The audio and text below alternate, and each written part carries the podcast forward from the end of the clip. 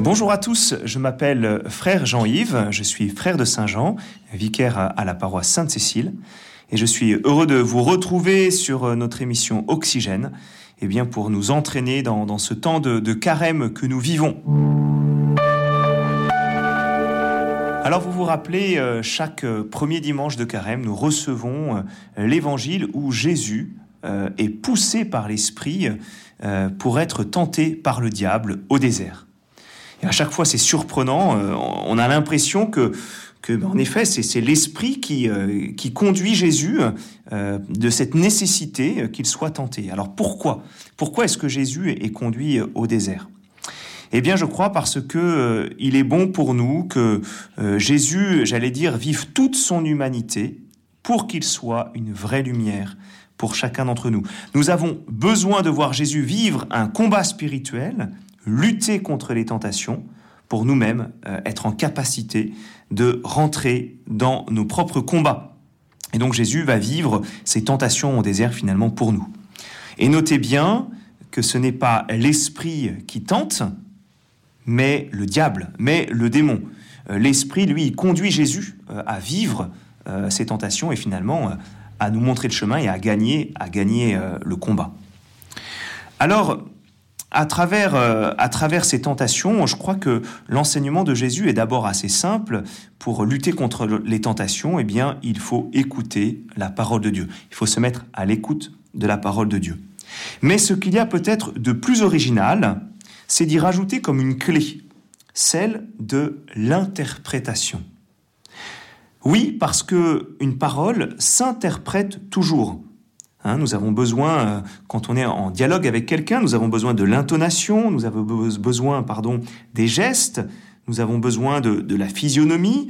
Euh, rappelez-vous, euh, euh, eh bien, pendant le temps de confinement, pendant le temps avec tous ces masques que nous portions, eh bien, il était difficile de, de, toujours bien interpréter les réactions des personnes en face de nous, parce que nous n'avions pas accès à ce non-verbal.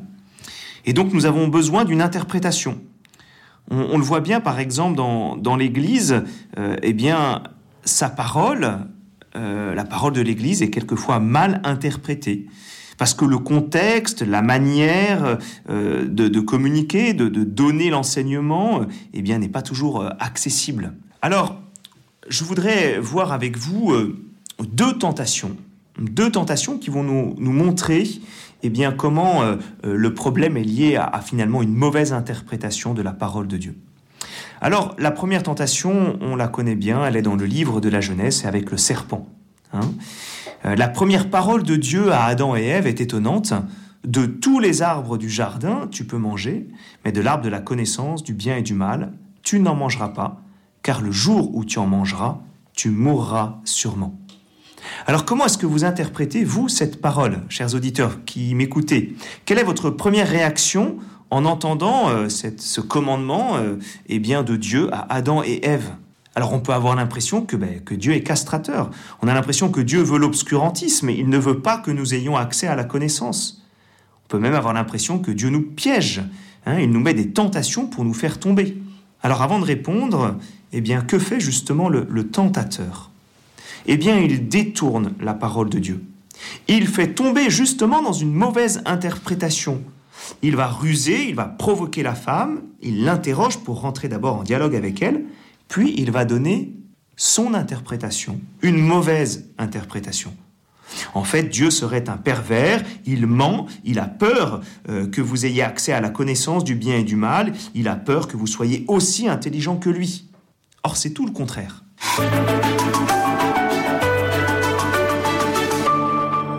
Dieu nous a créés librement. Il nous a modelés, il a insufflé son haleine de vie en nous pour que nous soyons à son image. Alors il n'a pas peur de nous, il veut au contraire faire de nous ses enfants. Alors quelle est la bonne interprétation? Eh bien c'est l'alliance. Il ne veut pas que nous ayons une connaissance froide, séparée de l'amour, il veut nous donner lui-même la connaissance du bien et du mal, et ceci à travers la relation. Quelle est encore une bonne interprétation? Eh bien Dieu vient donner une limite pour plus de charité. Cette limite que Dieu donne est un vrai don. Nous en avons besoin. C'est Dieu qui dit euh, ne mange pas tout. Pense aux autres. pense à tes frères. En posant un interdit, eh bien, il donne un cadre afin qu'il y ait de l'espace pour l'autre. Et on le sait, hein, la limite permet la juste et vraie relation, elle permet l'exercice de la liberté. Alors, les limites de notre humanité euh, eh bien, sont peut-être à redécouvrir comme les conditions à la relation vraie avec l'environnement, avec nos frères en humanité et avec nous-mêmes. Vous voyez, euh, finalement, dans cette première parole de Dieu à Adam et Ève, eh bien, tout est une question euh, d'interprétation. Et la parole de Dieu, en fait, était une parole prévenante. Elle ouvre à l'avenir, elle ouvre à la relation, elle ouvre à la vie.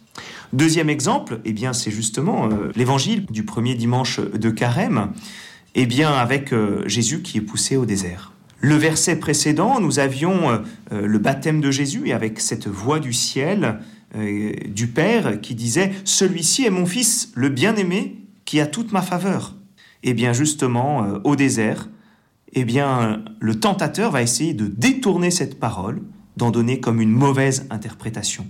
Si tu es le Fils de Dieu, eh bien, tu peux faire un peu n'importe quoi, tu peux tout exiger de ton Père, tu peux le mettre à l'épreuve. C'est finalement ce que dit euh, le tentateur. Et Jésus vient rétablir la vraie interprétation. Celui qui est fils, c'est celui qui reçoit la parole de son Père, qui en fait sa nourriture. Celui qui est fils, c'est celui qui a confiance en Dieu et qui ne le met pas à l'épreuve, qui ne le provoque pas. Enfin et surtout, celui qui est fils, c'est celui qui reçoit son Père comme son Dieu et qui l'adore.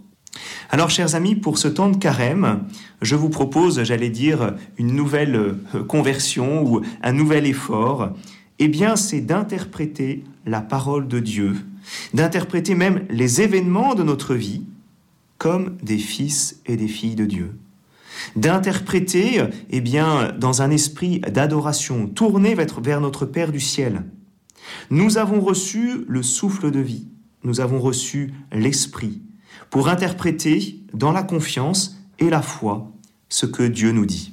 Et on le sait, c'est bien souvent pour nous euh, eh bien, le lieu d'une conversion, parce que nous allons trop vite dans, nos interprétations, finalement nous interprétons avec, euh, avec notre histoire, quelquefois avec nos blessures, avec nos caractères, et alors nous nous méprenons. Nous nous méprenons euh, sur les autres, nous nous méprenons sur quelquefois les événements que nous traversons, et plus grave, nous pouvons nous méprendre eh bien, sur la parole de Dieu elle-même. C'est parce que je suis fils, c'est parce que j'ai confiance que la parole de Dieu est une parole d'amour, qu'alors je peux interpréter euh, la parole de Dieu en vérité. Elle devient alors pour moi euh, une nourriture, elle devient pour moi un lieu euh, de bénédiction, et je peux ainsi cheminer pendant tout mon carême eh bien, vers la résurrection du Christ que j'attends.